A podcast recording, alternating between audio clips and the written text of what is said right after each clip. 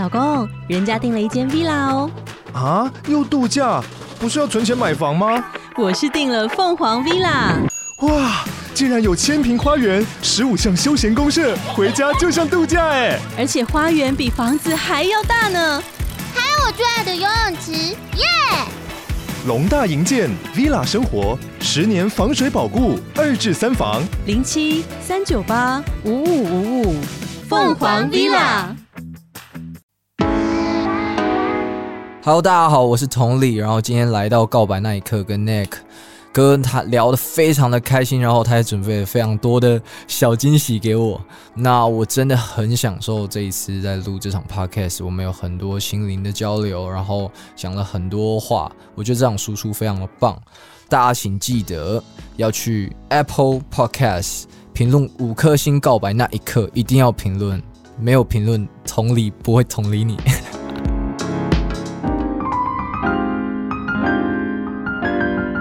我想要找到自信，但我发现自信不是一觉起来就就你就得到了，也不是乐观，因为真的比较心态太强烈了。嗯，然后后来我就是在舞台上有一些失误啦，我突然发现我破音完，我超开心的，我自己也吓到，怎么会有这种当下反射的一个情绪？我反而放开来唱了，从那一刻起，我的自信来了。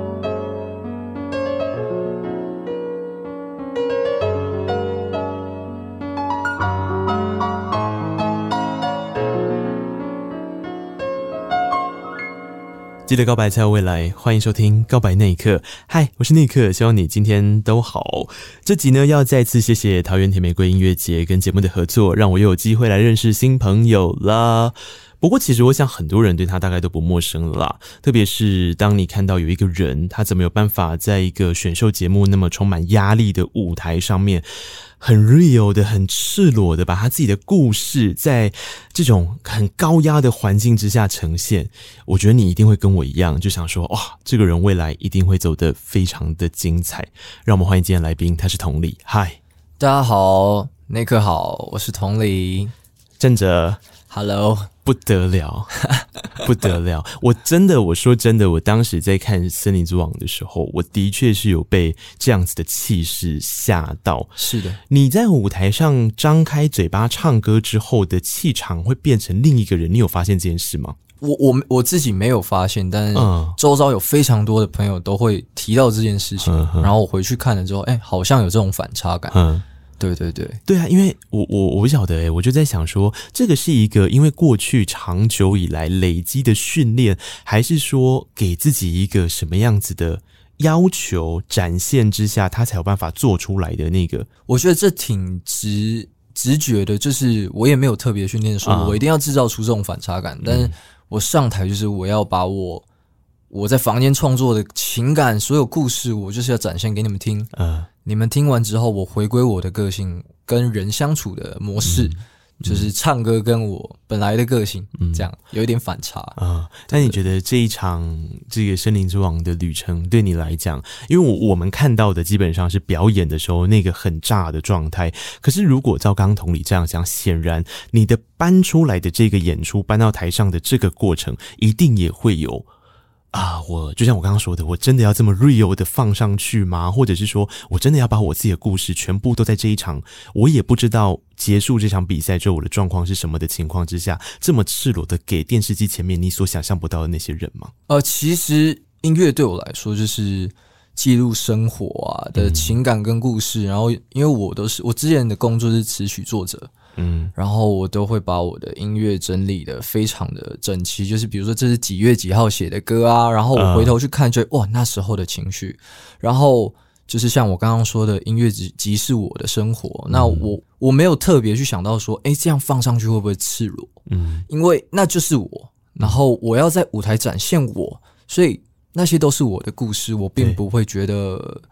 呃，羞涩，或者是哦，让大家看到我脆弱的一面这样子，嗯、然后再加上我觉得有一句话很对我来说很深刻，就是真正的勇敢是把脆弱啊、嗯、面对它，带它出来。嗯，对对对，所以我并没有特别的去想到这件事。呃，在同理的身上，我会看到非常多的事情是，是他会告诉你，他的生活就不是一直都是这么炸，一直都是这么 tough 的状态。他有他要面对的课题，他要面对的难关，这些事情对我来说是我非常佩服的地方。谢谢。对啊，但其实这件事情，我我我自己想的比较简单，就是我不会把自己定定义为我只唱 R&B，或者是我是 rapper，我我从不这样定义。我我觉得，就我喜欢的歌手 Jay Park。他可以唱，他可以饶，那我想要跟他一样，所以我开始试着尝试。我就是一个喜欢音乐的小孩，嗯、然后我想要在这里唱一下，想要在这里 rap 一下。对对对，就是就是这样子，这么这么简单。他就是一个喜欢音乐的小孩啦。呃，在他们出生的这个年代，使用社群展现自己，甚至是毛遂自荐的过程，等一下可以请同理来分享。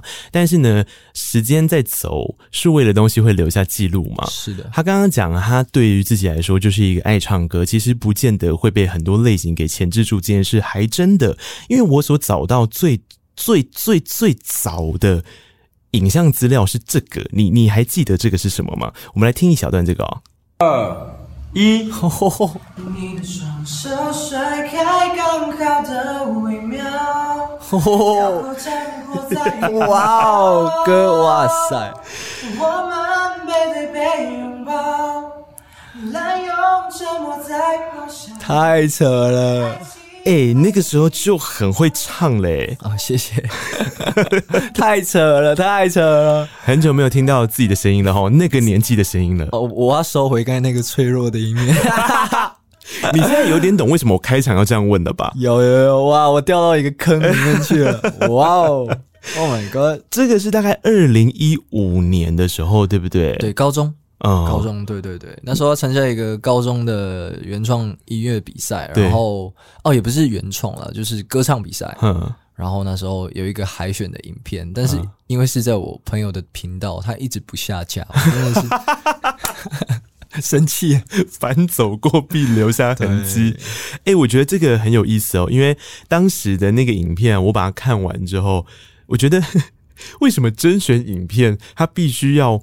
有一点点像是很自然而然的唱，可是明明感觉起来就是有塞好的一些表情画面。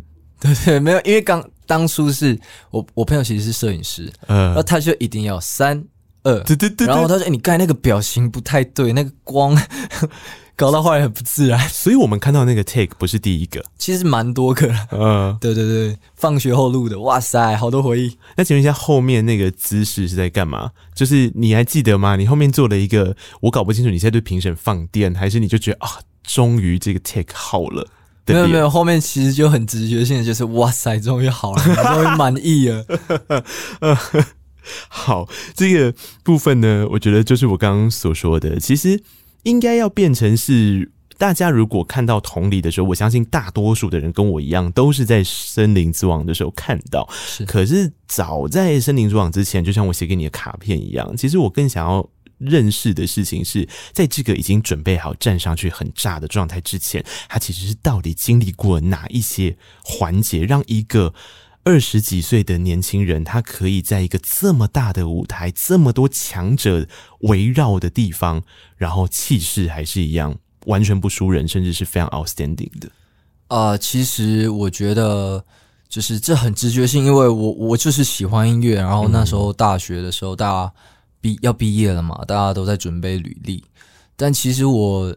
我就是一直做做想要做音乐，所以我就是不断的写歌，然后到后来因为一些契机，剃刀给给了我机会，就是我现在的老板，然后让我进了音乐产业，就是词曲创作。嗯，我就开始一直写歌，因为我觉得这就是音乐。我觉得写歌对我来说，音乐就是财，我的我的财产，所以我就是不断的写歌，不断的写歌，然后啊、呃，在房间里面开始充满了自信，嗯，然后我对我的音乐有把握，然后。哎，就突然间 海选就来了，嗯、然后我就站上去，然后我发现哇塞，这这跟我在房间不太一样。突然看到很多强的人没了自信，你知道吗？嗯，然后就我就开始去调试自己心里面，对，就是其实这就是我要追求的。那有很多，比如说我在在后台准备要表演的时候，就有很多。预设立场，出我等一下一定要一百分，我等一下一定要做到什么东西。嗯，但这些会干扰到我可能本来可以表现到八十五分，可能变到六十五分。嗯，所以啊、呃，我当下就是不断的把这些想法 empty。嗯，我就觉得只需要两个字，就是勇气。所以上去就是展现自己。对，对对对。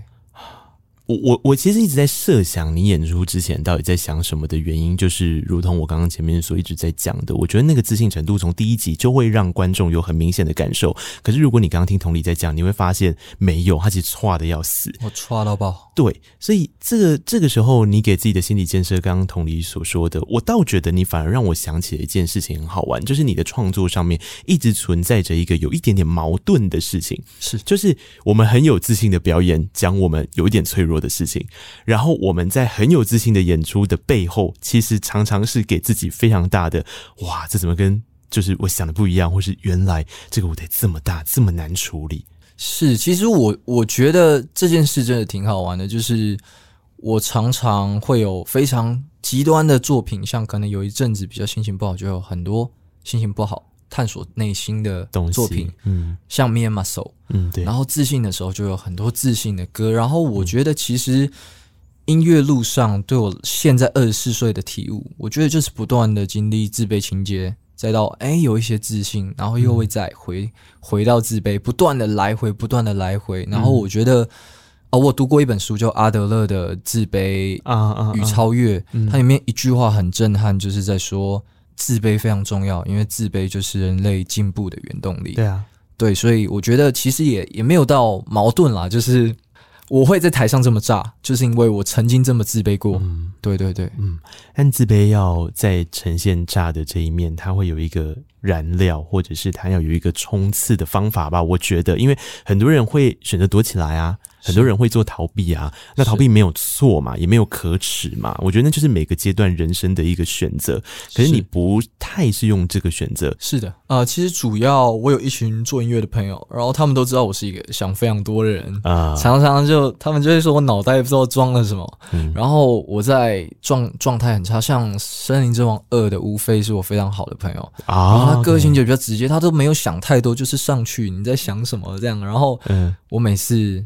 比赛前状态不好的时候，我就会去找他，跟他讲一些我的想法。嗯、他就会，你在讲什么啊？失误又怎么样？你你第一次上上节目啊，输就输了，你就去做音乐啊。我就哎、欸，好像是哎、欸，哦 对，对对，就是身边的朋友会拉我一把，嗯、在我真的自卑到一个哇超过范围内的时候，对对对，嗯，好了，我觉得也是家里的神明听有保佑了。哦，对对对，我都在那里做歌，哦、歌研究非常透彻。他他说这也是一个还蛮好玩的故事，因为我看专访的时候，我有特别看到这一段，我觉得好有画面哦。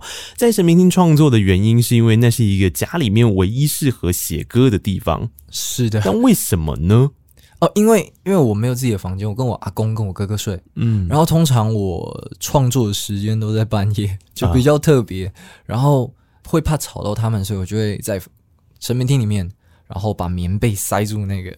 门的缝，然后就在那里创作这样子，然后久了之后发现习惯了，就是连白天我都觉得哦，我好像要去神明厅创作，嗯，对。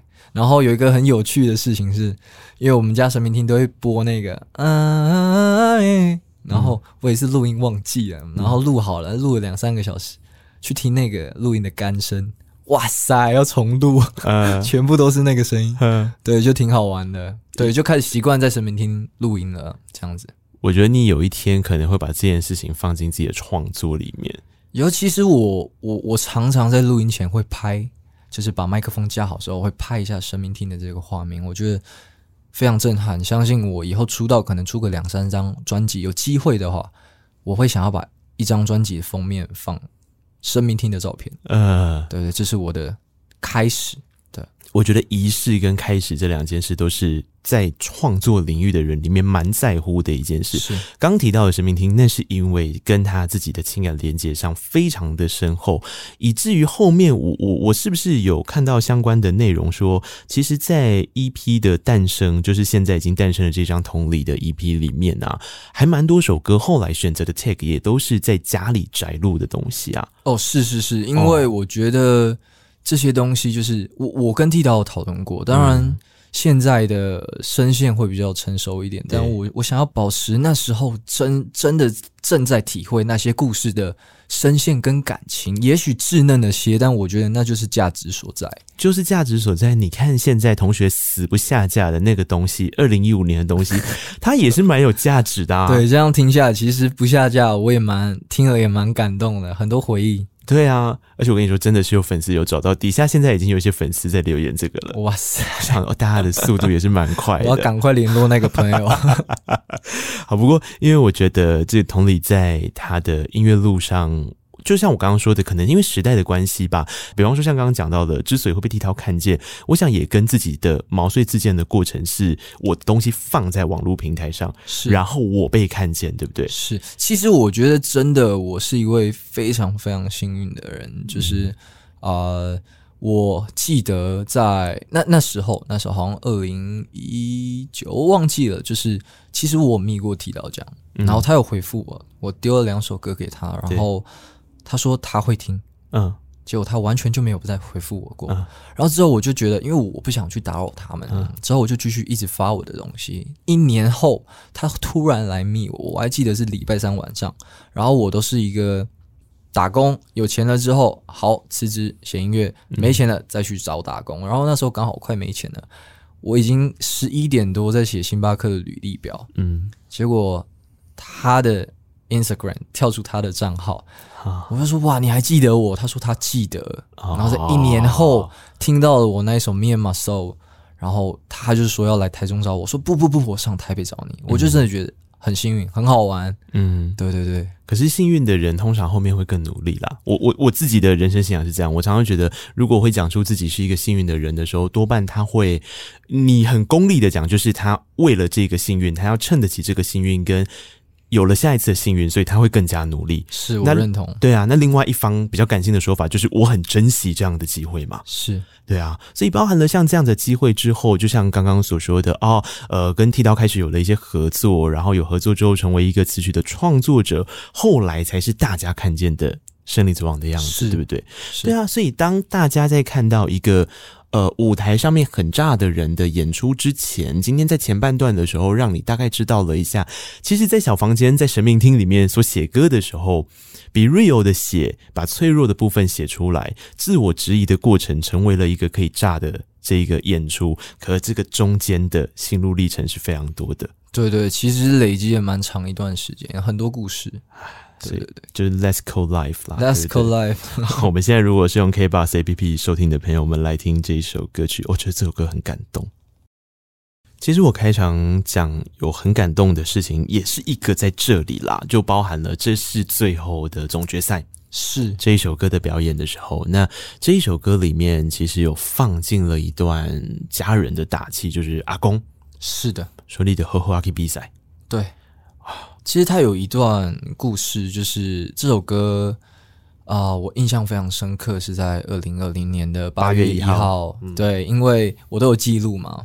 然后那一阵子我，我我阿公八月份的时候都在住院，他的身体不太好，所以我我很担心他的身体。我那时候都是啊、呃，早上四点起来录音，然后六点的时候去去医院接替我爸，因为我爸要去上早班啊。嗯对对对，然后那一阵子就是特别担心阿公的身体状况啊。嗯，然后这首歌就这样诞生了，就《Let's Call Life》。我也要鼓励，就是阿公，就是其实这些伤痛短暂的啦，我们就一起度过。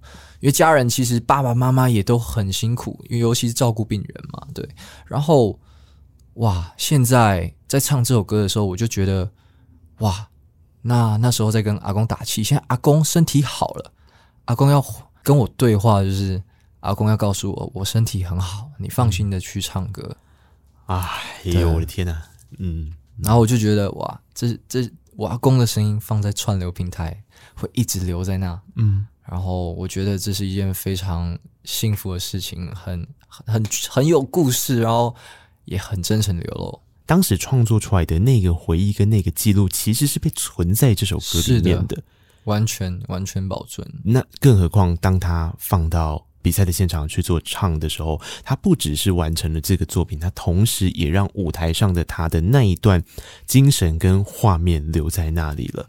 对，而且就是背景有很多家人的照片哦，对、啊。然后我的布置就是舞台布置，其实我没有想太多。嗯、他们那时候问我舞台有没有需要布置，我就跟他讲啊、呃，我要把我的自己的麦克风、自己的笔电。然后还有那一段时间，我有一个画家朋友，他画了我的自画像，哦、我要把它摆在那，然后把我全家福的照片就是摊在照片上，因为我来到台北生活了，嗯，久久跟他们见一次面，我想要就是啊、呃，一方面想念他们啊，然后一方面就是这就是我做歌的环境，我带给他们情感，回馈给家人情感的一个。环境这样子，嗯，这是一个，这是一首感受力非常强的歌。其实，同理，在做音乐的时候，我前面讲到的，如果那个词汇叫矛盾也可以，但另外还有一个，呃，我自己觉得的词汇里面，可能带着的是一种提问跟回应。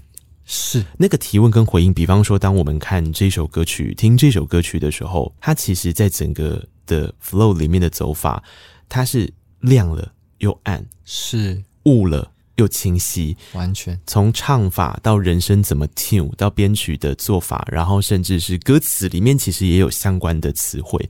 你会发现，它全部都是就像我们刚刚前面所还原的事情，就是我我们在生命的过程当中啊，我们如果是很擅长，比方说同理别人，或是很擅长感受事情的人，其实回到自己身上的时候，你在自我觉察自己的那个过程，东西是很多的，对，它是很乱的。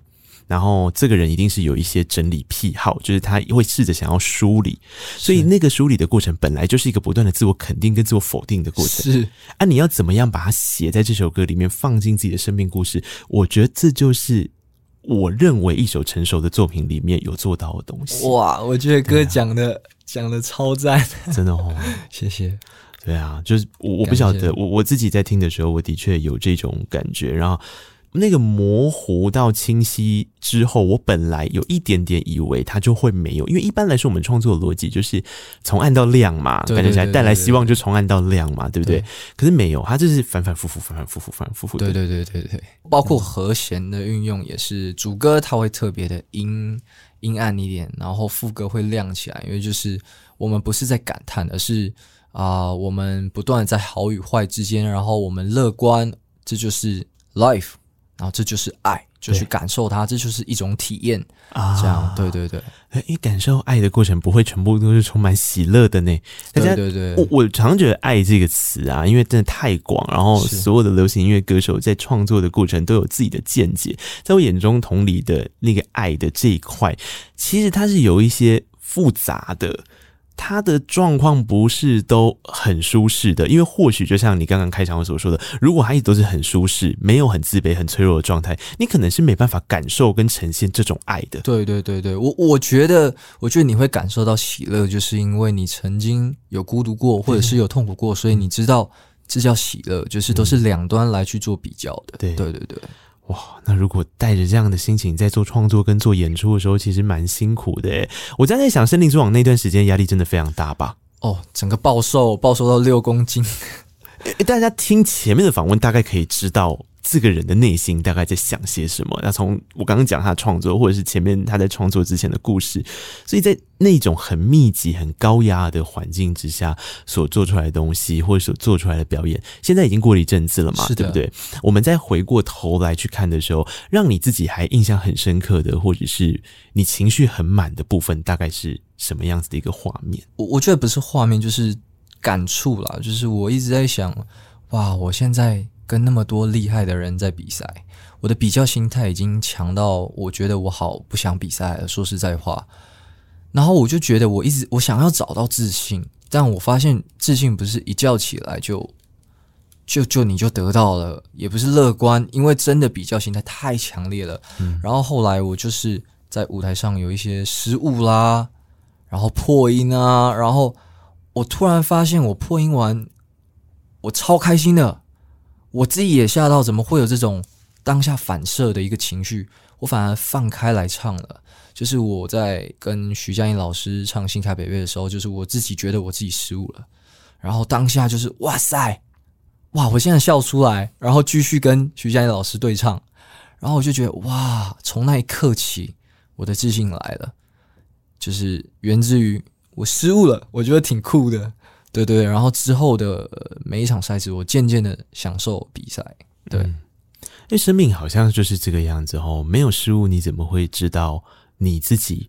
刚刚同你讲的那种失误，我觉得比较像是太投入了，是，就是他太他他在一个太包包含，其实最后面大家都知道，倒带也是嘛，对不对？是是是，我觉得那就是一种，其实对我们。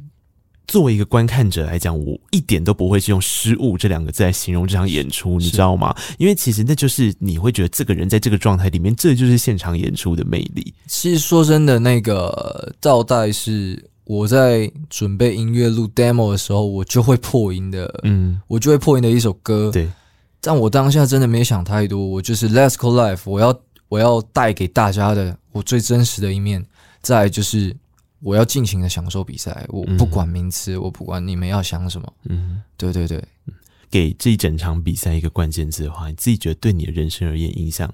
总决赛嘛，或是 everything 这一场像梦一样的旅程。OK，很 real 的梦。思考一下哦，嗯，我觉得真的就是一场，我觉得就是四个字：自我察觉。哎，我喜欢这个词，对，就是自我察觉。我再送你一个小小的东西。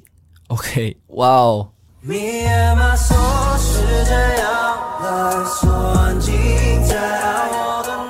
！Hello，同理，我是慧竹。第一次见到你的时候，觉得你是一个冷冷酷酷的人，不太敢跟你说话。但自从你跟我集拳之后，我就发现，哎，原来你是一个蛮有趣的人。也很开心，后来在 Lucky Seven 合作的时候，有机会可以跟你好好的说话。然后一直以来都很欣赏你在节目里面的表现，还有你的新创作，也知道你都有在制作一些新作品，期待你未来继续在华语乐坛里面发光发热，也希望未来有机会可以跟你一起玩音乐，祝福你成为你想成为的样子，一起加油吧！嗨，我是柏林。关于第一次见到同理的印象，我觉得他就是一个非常腼腆，然后非常有礼貌的一个人，但是。更和他熟识之后，发现他其实他是一个非常敏感、心思很细腻的人。我觉得这身为创作者，好像很多的创作者都会这样子。那我也希望他可以时时刻刻找到自己心里面和不管是在他的人际交往中，或者是在他的音乐创作里面，或者是和他自己，都可以找到一个很舒服自在的平衡。然后，其实。同理才华不用多讲，但是就是希望他可以每天都很开心、快乐、很知足这样子。哎呦，同理，我是 Ace，很开心看到你现在拥有专属自己的粉丝朋友们，也有自己一定的流量，大家以后都会唱你的歌。对，我真的第一次遇到你的时候，就觉得说你的歌非常有品质，不管是饶舌，不管是编曲，不管是 R&B，都有你的自己的一个特色在。对，预祝你的年底的专辑能够有好的成绩。然后让大家继续循环播放，So proud of you, man. Good luck.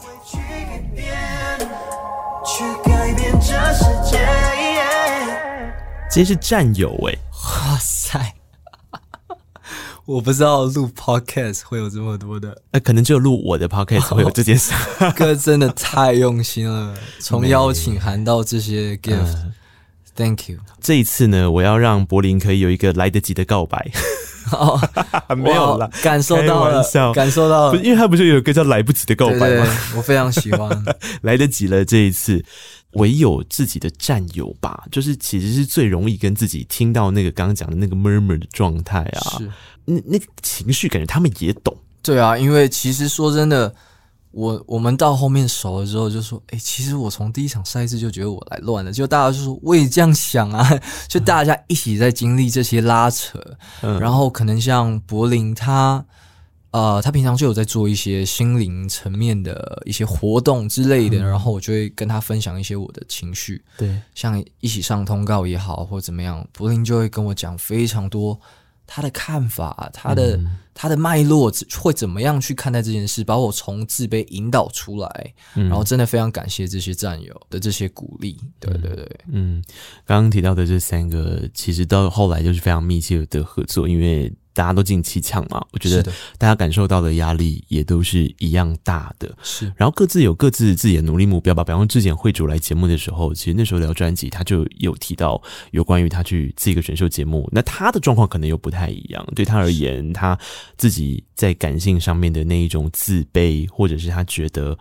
我现在来好吗的那种状态，跟大家的出发点有的不同，所以每个人好像在这种选秀节目上面更呈现出来的，应该是一种他对于他自己人生的课题，他做出了一个什么样子的选择。是这个好像才是这场比赛，我觉得呃淘汰啊或什么，当然会让人家很难过。可是这个比赛所呈现出来最美好的样子，似乎是这个吧？对对，就是也更认识自己，然后。嗯呃，每个人的雏形不太一样，但是森林之王这么简单的四个字，把我们的雏形让我们自己看得越来越清楚。就是我觉得真的就是自我察觉，然后这个机会真的很宝贵。它不只是一场歌唱比赛，嗯，在心灵上，它真的给予了我们非常多、非常多的啊、呃、洗礼啊也好，或者是让我们有非常多的机会去跟自己拉扯。对，嗯，感性导向的自己这样子的过程不会有时候特别辛苦嘛？我觉得创作的时候多多少少是有帮助的，因为感知力很高，或者是刚刚讲的那个自我觉察。可是这个东西运用在日常生活中跟大家的相处是不见得消化得掉的。我常常遇到这个问题，就是过于感性，感性，然后啊、其实常常会不太舒服，因为你要顾虑的事情太多，你可能真的同理了发生的价值观冲突的时候，你可能真的同理了。朋友，但是你你等于是放下自己身段，放放下自己的想法，然后多了之后，你可能真的也累了。然后我就在想说，那要怎么呃怎么办呢？然后我后来想到一句话，就是我觉得我要学习感性的看待事情，但是理性的处理事情。嗯，对对对，我觉得这是非常重要的一句话，对我来说，嗯。感性的看待事情，但理性的处理事情，它就会变成是，并不是一个开关，让它游走在感性跟理性之间，它必须要并存。对对，然后也要画一条圆圈保护自己。对，因为我在邀请卡里面应该有提到一个关键，就是我觉得“同理”这两个字哦，大家如果知道“同理”的这个词怎么来，因为我刚刚不是叫他正哲嘛，哈，因为他的本名之前是曾经在表演的时候是使用这个，可是后面他改成“同理”的原因，是因为他觉得同理心这件事对他来讲很重要。对，我在追寻的。对，但同理心这件事情其实就是一个可以讨论的点。对我而言，我觉得当然就像良善之人必须存在在这个社会上一样，它是一个存在的。当人在练习自我成长的过程中，很重要的词。但是，刚刚同理其实讲到了一个很大的关键点，就在同理别人的同时，如果你没有做到自我觉察，或是你自己去做出了那条界限的时候，其实有些时候你会变得失去自我。诶，对，你会迷失自我，然后你会觉得哇。那大家都有道理，我我我该怎么做呢？那我自己的想法呢？这样子，嗯，对。然后是真的，我觉得哇，我必须感性的看待事情，就是我一样的可以同理你，但我要回来看看我自己，就是我要理性的回来看看自己，嗯，有没有那个能耐，或者是那个心理状况，能去迎接这一份同理，嗯，对对对。对，你不可能，比方说别人建议你说，那你试试看唱这个，你试试看唱这个，我觉得你这个一定很好听，那就全部都跟着别人走。对对，所以我觉得有理性在背后支撑真的是蛮重要的。对，我也觉得。对啊，啊，就就像我，我天天可以感性的同理别人，所以我我去做了一个发了一首现实动态，问大家一些词汇，然后等大家回了这些词汇之后，我把它变成了一首创作。你是说乌有吗？对啊，那改成 Baby 的党嘞。对，其实那首那首歌最主要就是啊、呃，我我我除了音乐上跟大家交流，我我也想要用创作的时候，我也跟大家交流看看。哎呀，然后以一种比较诙谐的方式，然后来跟大家来跟大家做互动啊。你知道，这就是一个我觉得很不错的同理，它可以让他们想要说的话。不管是幽默的，或者真的是感性的，应该也是有一些。我我记得有一些歌词是真的很感性的，对，都被看见，都被听见，对对，我都有放进去。对，然后可是同时，它一定是有一个很强烈的理性基底，因为你你要找一首歌，你要咬进旋律，你要怎么创作？对对对。所以音乐产业本来在创作的过程就是理性跟感性并存的啊。对啊对啊，就是一个啊交互，互相交互，就在那里窜来窜去的。嗯，但我蛮好奇，剃刀到底是一个偏感性还是理性的人啊？哇，他超他超理性的，他很是哦，哇，他超哲学的，他讲话的人，我觉得剃刀也是一个超酷的人，就是因为我我原生家庭就是教我啊、呃、要有礼貌啊，要怎么样子啊，嗯、我一我一刚跟他认识，我就哦谢谢谢谢辛苦了，嗯，不好意思啊，我就不小心一直讲，哇，他后来就跟我讲，哇，他真的不习惯，你这样会让我很紧绷，嗯，所以他不喜欢我跟他说谢谢，嗯，对啊，然后啊、呃，我觉得。我现在感受到了那么多的感激，如果我要跟他说谢谢的话，我会拍一张全家福的照片，大家很开心寄给他啊。对，我不会跟他说谢谢啊，不然他会不自在啊。对啊，他挺酷的啊。自我觉察的过程好像就是这个样子诶。自我觉察，大家觉得这个词汇听起来像是自己跟自己的事情，可是。那个自我觉察的观念，在我的眼中很关键的点，应该是在当你跟别人产生互动的时候，是它其实就是你的一面镜子，是它是让你回来再去成为你自己想要成为的那个样子。我觉得非常有道理，对吧？对对啊，所以当我们在歌词里面，我们写 Me and My Soul，我们在那个时候关在一个房间里面，我们去创作，我们去想象的那个我自己的状态，它其实也是跟别人不断的发生互动之后。当下所记录到的那个心情，哇，哥完全讲到，就是我真的很爱说抱歉。嗯，我我觉得可能做一件事情，我觉得哦，拍谁拍谁拍谁，抱歉抱歉抱歉。然后我朋友都一直问我，你为什么要说抱歉？嗯，然后也是因为这首歌不断的在提醒我，对呀，你不要再说抱歉了。所以我后来抱歉都改成谢谢。对啊，你看，对对对，这就是很好玩的。其实真的就是透过互动，然后你会看到自己原来有什么样子的，自己有什么样的举动，对。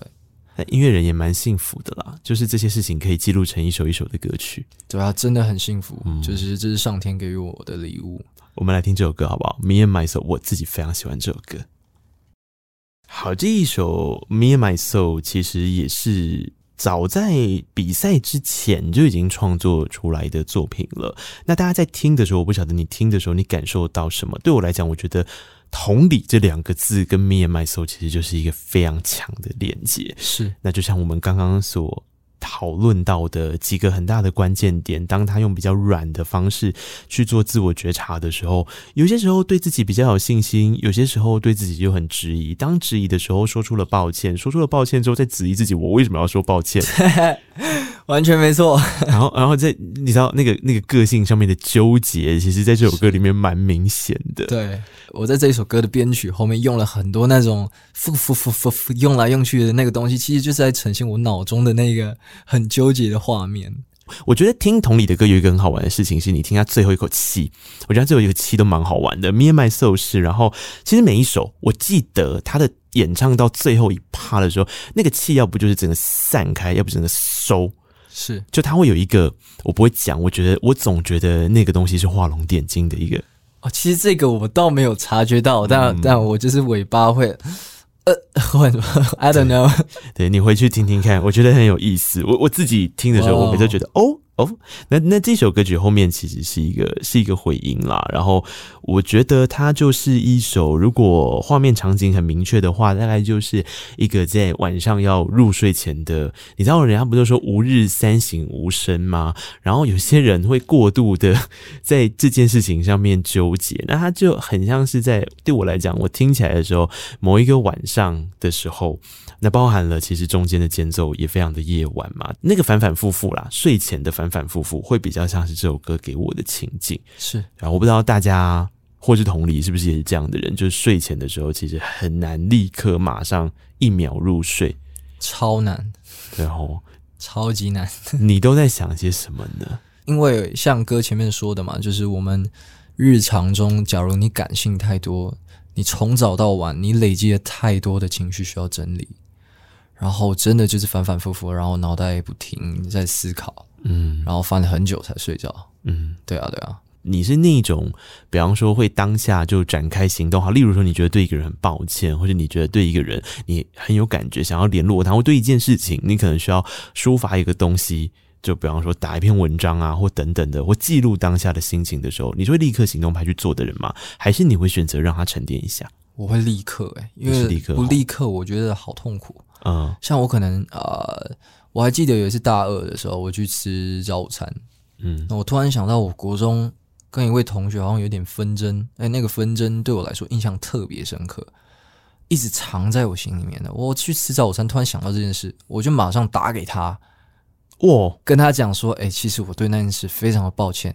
他回我的第一句话是，哎，你是不是因为音乐公司要你先把一些纷争处理？对，我是会立刻，肯定是立刻去处理。哦，真的哦，嗯，立刻。是有点冲动了，但是我我我觉得立我我都是立刻哎。其实我觉得这样的人生是不是事后回想起来比较不会后悔吼？主要因为要来得及，嗯、尽管那不是告白，对。对，要来得及，要来得及啦哦。对，好，呃，今天跟同理聊，其实也要特别提到说，刚刚哦，对，刚刚其实 Ace 就有提到年底专辑这件事情在筹备当中，现在在这个五月三十一号的时候所上架的那个 EP。本身就是一个重新再梳理过、整理了适合的作品，然后推出来的一张要让大家当《森林之王》结束之后，同时要认识的一个样子，延续下去的样子。是，其实这张专辑，我个人非常非常期待，可以就是带给大家，嗯、呃，里面的十几首歌也不会收录。啊、呃，怎么讲？就是 EP 的四首歌也不会收录专辑。我想要把更多、更多的声音、更多的作品量跟故事情绪带给大家。然后 EP 是自我介绍，嗯、而专辑就是让你们贴近我，让你们知道我是一个怎么样子的人之外，我要跟你们做互动，我要跟你们说故事。那你们也可以跟我说故事啊，对对对，然后会会是以啊、呃，所有我最真诚的感触、体悟。嗯为出发点，欸、很酷诶。那这样听起来的话，场景画面像是 EP 还在房间里面，是在检视自己，在介绍自己。可是等到刚刚讲到的未来的这张专辑，它可能是往外走的。对，我要来接触人群，跟人的互动的。对对对对对，我觉得这样很酷。因为其实大概从呃这一次的 EP 里面就有一首歌，我觉得慢慢的导向这样子比较往外的。那那首歌就是呃心。是的，这一首歌曲对不对？哎，这首歌其实一开始的时候是一首表演的歌曲，是的。但我觉得这也就是一个很好玩的点，就在当时在表演的时候，他有当时表演的情境、氛围、理由跟原因，所以那个时候的那一首歌曲《Right Here》嘛，他是跟吴飞一起做，是。但这一次在 EP 里面的时候，他就有点像是同理刚刚讲的哦，他试图要去跟外面接触的时候，他所面对的挑战，最后他做出了选择，呈现一个。呃，brand new 的一个状态，是是是。其实那时候比赛的状态是啊，我 right here 主要写的就是哦，我我觉得我在音乐世界我很有自信，然后我的歌词都在写一些啊，我做到了，或者是我的音乐做的多棒，你们知道吗？我就站在这个舞台上。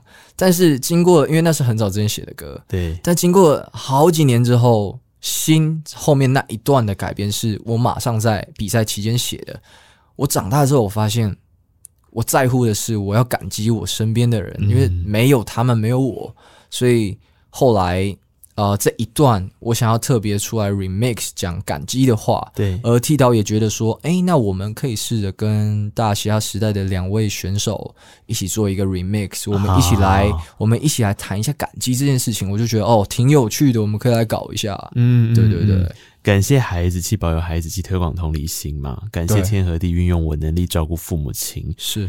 对，这个比较像是现在这个时间点应该要被留下来，你更在乎的事情，对不对？是是是是。每一个阶段，我觉得歌手对于自己，如果他今天已经开始，他觉得他要关照他自己，他要决定认识他自己的这个过程去做觉察的时候，其实每一个阶段真的会留下对他而言印象还蛮深刻的，不管是作品也好，不管是演出也好，是对。那就得提到，当这个阶段已经这么自在了，然后我记。记得那个时候的一个体验，就是前阵子呃，《森林之王》的七强，其实后来有做了一个专场的演出，是把整个《森林之王》的旅程做了一个很漂亮的 ending。是，那接下来的故事就要让这七位选手自己走了。那走出来的同理，大家看到的可能有 EP 是好，然后可能慢慢的要筹备新专辑，但我们似乎还没有提到在演出这一块，对不对？是，所以在演出这一块，你自己未来会有什么样子的规划跟打算吗？呃，至于演出的话，其实我我想要增进我自己的舞台魅力，就是包括肢体动作啊，然后唱功是必须要的。然后，所以像前阵子有一个 GQ 的活动啊，然后我留下来了看了所有艺人的演出，就是我我要学习更多关于舞台、关于感染力，然后。怎么跟粉丝互动啊？就算是他不认识我也好，但我也要试着把这本故事书递给他们，那看他们要不要看。嗯，但他们不看，我还是要在舞台上很开心的读我自己的内容。嗯、对对，我觉得要学的很多，然后包含了现在我们要走自己的，已经因为变到目前了嘛，包括访谈啊，包括唱歌，我现在跟你 podcast，、啊、我觉得。都很新鲜，但当然要学习的东西也很多，包括口才也好啊，包括个人形象，对不对？嗯、有好多事情我正在学习中。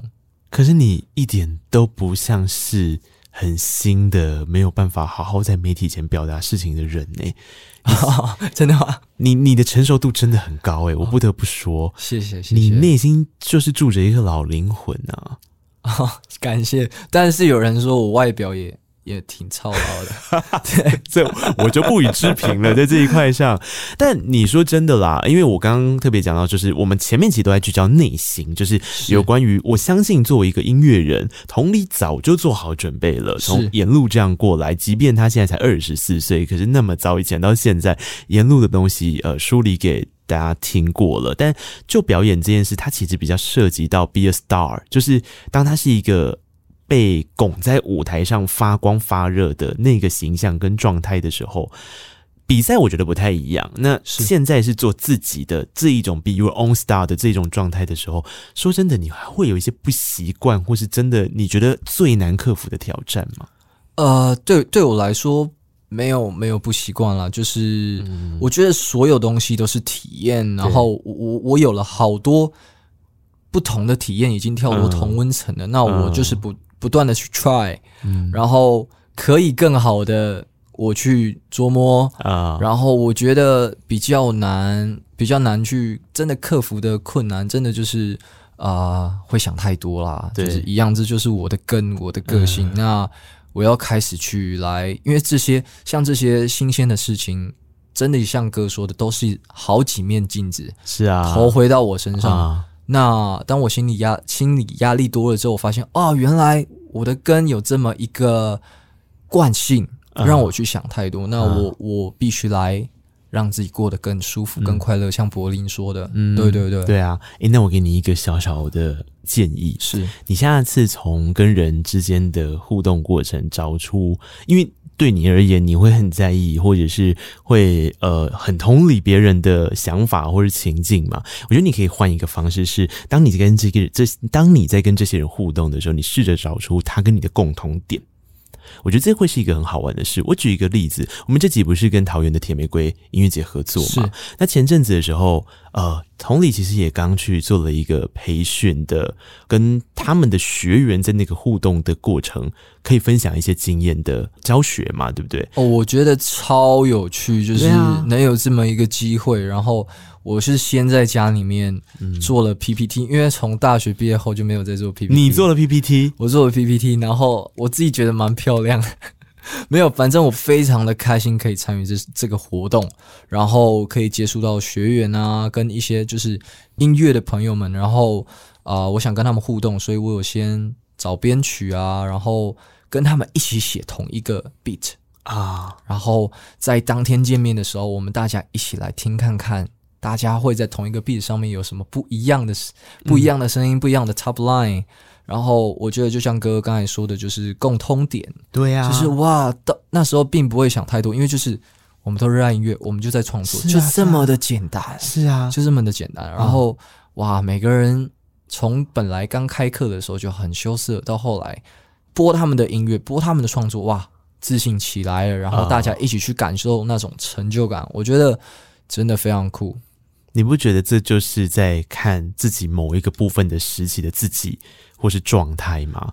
对，对，所以这就是我刚刚所说的。我觉得像同理这样子很很善良或者是很替别人着想的人，当他开始替要试着替自己着想的过程，他难免会有点矮叶的时候，你可以试试看这一点，因为你在帮他的过程，其实你也在找到你自己。是是，我同时真的是想到了非常多。哎、欸，其实好几年前我好像也就坐在下面，对啊，参加类似的活动。嗯、然后这个时候我有，就是他们会紧张嘛。然后、嗯、啊，我我经历过这种事情了。我我我也曾经在台下，我可以告诉你更多的我的经历，你可以去试试看。我们来交流这些想法。然后我觉得，哇，我心里。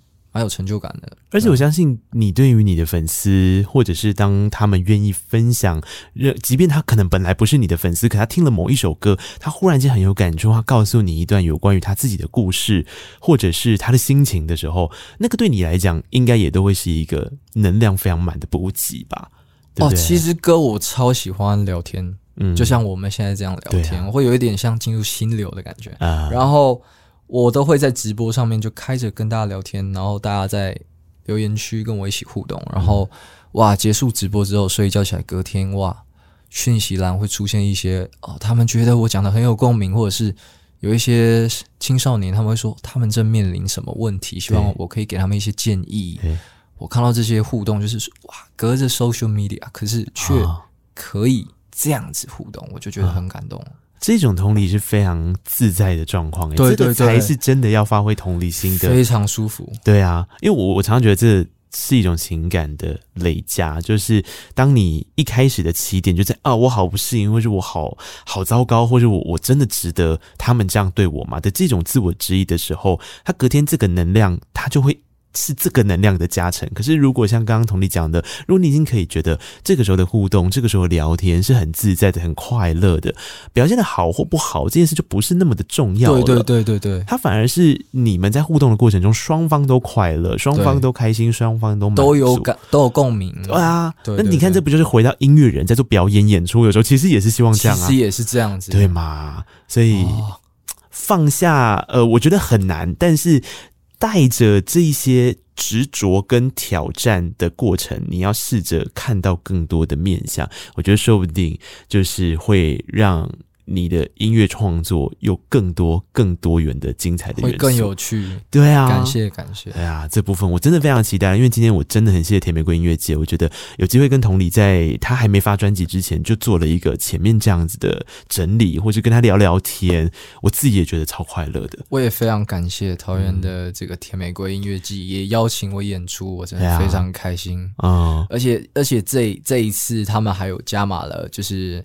十月一号前，你们在加码的一个电影派对，我觉得超酷，这个很酷，可以一起来参加这个音乐盛宴这样子。因为我们刚刚还在那边请教甜玫瑰那边的主办方说，对他们来讲，这个活动到底主轴是什么？它其实是很多元的，因为表演这是一块，他希望能够让很多的对于音乐憧憬或是喜欢看表演的人有很精彩的、很多元的卡司，但同时又有像刚刚呃通力所讲的，他其实是会去培训，甚至是。挖掘更多的新秀一起加入这个表演的舞台。对，我觉得超酷。他们也有办那个什么热音赏，对。然后就像培训班的一些学员，嗯、他们其实也都都可以比赛啊，比赛前三名也可以一起上台跟我们一起同乐。我觉得，我相信他们也会很紧张，我自己也很紧张。嗯、可是我们一起感受那个紧张的那种肾上腺素的感觉，我觉得这整场活动是认真的，很棒。对啊，对对对，而且旁边还有一些市集，我觉得，嗯，有的吃，有的唱，然后有的喝，我觉得都很好玩，很方便啦。地点也是就在机场捷运站的 A 十七旁边而已。好，然后这个很好玩。刚刚讲的时间呢，是在九月三十、十月一号跟十月二号三天。同理的演出在十月一号，对对不对？我，我是那个魔性摇摆，大家来听我摇摆一下。对，多魔性。其实现在卡斯陆陆续续公布中，所以我们现在只能公布一些。但后面其实还会有更多，大家密切关心他们的官网。是，像像我觉得就有我认识的师兄跟师姐，就是徐伟翔跟郑新慈他们，我我非常期待，因为我其实没看过新慈的现场。啊，然后伟翔现场就是非常的炸。啊，然后还有十月二号像 Boxing 跟理想混蛋，理想混蛋是我大学在听的，哇，我可以现场跟他们同台，我觉得很酷。然后 Boxing 的主唱那个葛西瓦也是我一直以来不断在合作的歌手，只是就是目前的东西还没有发行，嗯，我非常期待。葛西瓦唱歌也是超帅的，他也是一站上台，麦克风一打开，他整个状态就不一样。对啊，哦，像其实我想很多的人，嗯，每次跟他做音乐，我超舒服，因为他就说你我就会问，我就会问哥哥说：“哎、欸，嗯、我有这么一个情绪。”他说：“你干嘛想那么多？” 没有啊，没有啊。我说：“哎、欸，哥，你这样下班过来录音不会累吗？”不会啊。运动运动回来录音好玩，嗯、就、嗯、哇，真的很开心。嗯、然后可以看到他演出，我还没看过他现场，是他现场很炸，我很喜欢。对，对，那像十月一号还有林农嘛，就 Linian 也是现在可以公布的部分。然后十月二号还有非常厉害无望合作社啊，然后 Karaoke 还有这个 Pisco。对不对？是是是，这几场我觉得现在可以公布的这些卡司就已经非常的精彩了。那后面其实我偷偷看到一些了啦，但我现在真的还不能讲。你们，你各位就自己去密切关注一下，你会有一种哇哦，对对对，会越来越精彩。呃，是是是，本来这些就已经非常的精彩。那你那天的准备？歌歌曲的曲目，或是你有没有打算有一些新的东西已经开始讨论了吗？还是密切规划中？呃，其实我们最近就开始安排在练团，然后因为其实我很多场啊，包括校唱啊，或者一些活动，我都是唱卡拉嘛。嗯，那这一次会带 band 一起演出，哇然后会有真鼓啦，然后我会很享受这场演出，然后。真的会很期待，我从现在就开始期待了。太酷了，对对对，太酷了！所以大家甜玫瑰音乐节还是记得密切的关心跟关注。关注。但在这个之外，其实我觉得不知道同理有没有办法多说一些，就是他自己未来的规划里面呢、啊？你觉得专辑现在的状况有没有什么可以跟大家分享？我们刚刚好像稍微略带一下而已，对不对？是是是，但透露的。不能太多，但其实目前，啊、呃，因为我我都是自己创作，所以我目前从之前创作的 demo 我已经选出了跟公司一起选出了几首歌。啊，那我们陆续也定好了，接下来五六首歌要新写的歌曲有哪些，然后想要找几位前辈合作啦，啊、看有没有机会啦，对，对，然后就定位说，哎、欸，这首歌要写什么，这首歌要写什么，然后我们会用更准确的方向去写，啊、让大家。更有共鸣，更知道我在讲什么。对对对，然后是真的是一个全新样貌的我。我告诉他，A&R 应该已经做的差不多了，因为他刚刚偷偷的告诉我暂定的名字，Sorry，我不能讲。但我听的时候我就说。哦，可以，简简单明了，简单明了，简单明了，大家会懂，你会懂的，对，真的，我觉得非常的棒。然后，其实这阵子同理的音乐作品跟创作能量非常的迸发，包含了也很幸运的，就像刚刚他讲的，真的很幸运有这个机会跟优秀的音乐人合作，甚至是成为那个主题曲、戏剧的主题曲等等的这些音乐作品里面，也持续在跟大家见面，然后。是，如果说对于同理有更多的想要认识、想要理解的人，我觉得他影片有时候也拍蛮勤的，就是 像那种小短片，我觉得非常多，清爽无负担，大家就。呃，Instagram follow 起来吧，对，清爽无负担，啊、对对对。哎呀，Instagram，我的 Instagram 是 Z U N Y A 底线 L I，大家可以 follow。嗯，哎、欸，你真的影片都是走清爽风哎，我本来以为会是那种比较重的，或是你要男生要耍帅的啊，没有，你走比较偏可爱。其实我我现在搬到台北住，呃，然后。我有我有两个室友，都是我高中开始就在玩音乐的，啊、一个是摄影师，啊、另一个也是做音乐的，然后他就跟我一起做，啊、然后摄影师我们可能录完当天，像我有 cover 周杰伦一首歌叫《最伟大的作品》，对对对，哇，一录完马上去我们家阳台拍，嗯，对啊，就很好玩，太了不起了，对我们来说那是一个非常快乐，就是不断出小品跟大家互动，我们自己也很快乐，对。嗯好，所以大家可以多去 follow 一下，然后我们最后来听《乌有》这首歌曲啊，这首歌也是 hook 超强，然后就是一个撞进，我的形容是这样，我不知道怎么形容它，但我听起来就是一个撞进来的声音。谢谢，那就是希望当它撞进了音乐生涯之后，被更多人听见，发光发热。今天非常谢谢，感谢 Nick，谢谢同理到空中来，非常开心，真的感谢。发专辑之后，说明有机会我们再来聊聊天。好好好，谢谢哥，就这样了，辛苦你了，不会不会。甜玫瑰音乐节有空的时候去锁定一下相关的内容，我也放在节目的资讯栏位。记得告白才有未来，告白那一刻，我们下次见，拜拜，拜拜。哇，你真的听完这一期的节目啦？那表示你真的是我们的忠实听众哦。非常谢谢你！现在可不可以让我要求你多做一件事情？请你到 Apple Podcast 点下五颗星，然后留下你的评论。你也可以到 Mixer Box 找到我们的节目啊，那就可以在下面留言跟我们互动分享哦。各大平台也别忘了订阅，才不会错过精彩的每一刻。